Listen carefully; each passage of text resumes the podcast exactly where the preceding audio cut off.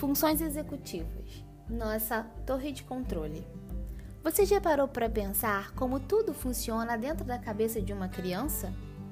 Vamos então imaginar que o cérebro de uma criança é como uma grande avenida e suas bifurcações, cheia de milhares de carros distintos, cada um em uma direção diferente, em uma velocidade e de um modelo. E a criança tem que aprender a administrar todas essas informações que chegam do ambiente por meio dos sentidos, bem como a do seu próprio corpo, como a fome, sede, dor, emoções, sensações.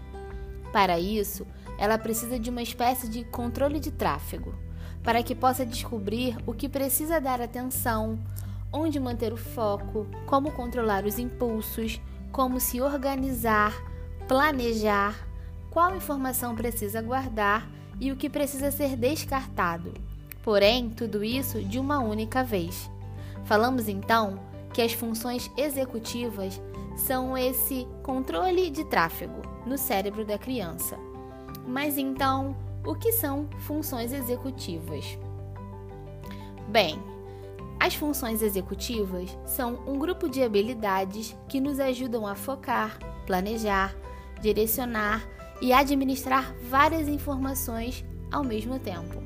Fiscalizar erros, tomar decisões a partir das informações disponíveis, rever planos, resistir às distrações, filtrar pensamentos, pensar antes de agir, controlar as emoções, entre outros fatores.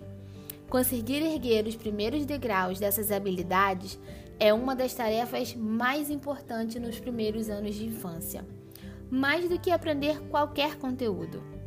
Estimular essas capacidades na primeira infância é imprescindível para o desenvolvimento saudável da criança, para a maturação de seu cérebro e para a aprendizagem. A falta de desenvolvimento das funções executivas leva à falta de atenção, dificuldade para evitar distrações, dificuldade para organizar pensamentos, impulsividade, agressividade inadequação social, descontrole emocional, dificuldade para planejar e cumprir objetivos, entre outros.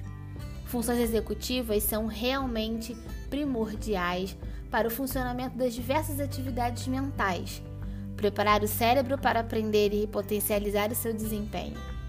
Mas que para isso aconteça, é preciso começar a estimular tais habilidades desde o primeiro ano de vida. Assim, podemos então desenvolver indivíduos eficazes e aptos a aprender sempre.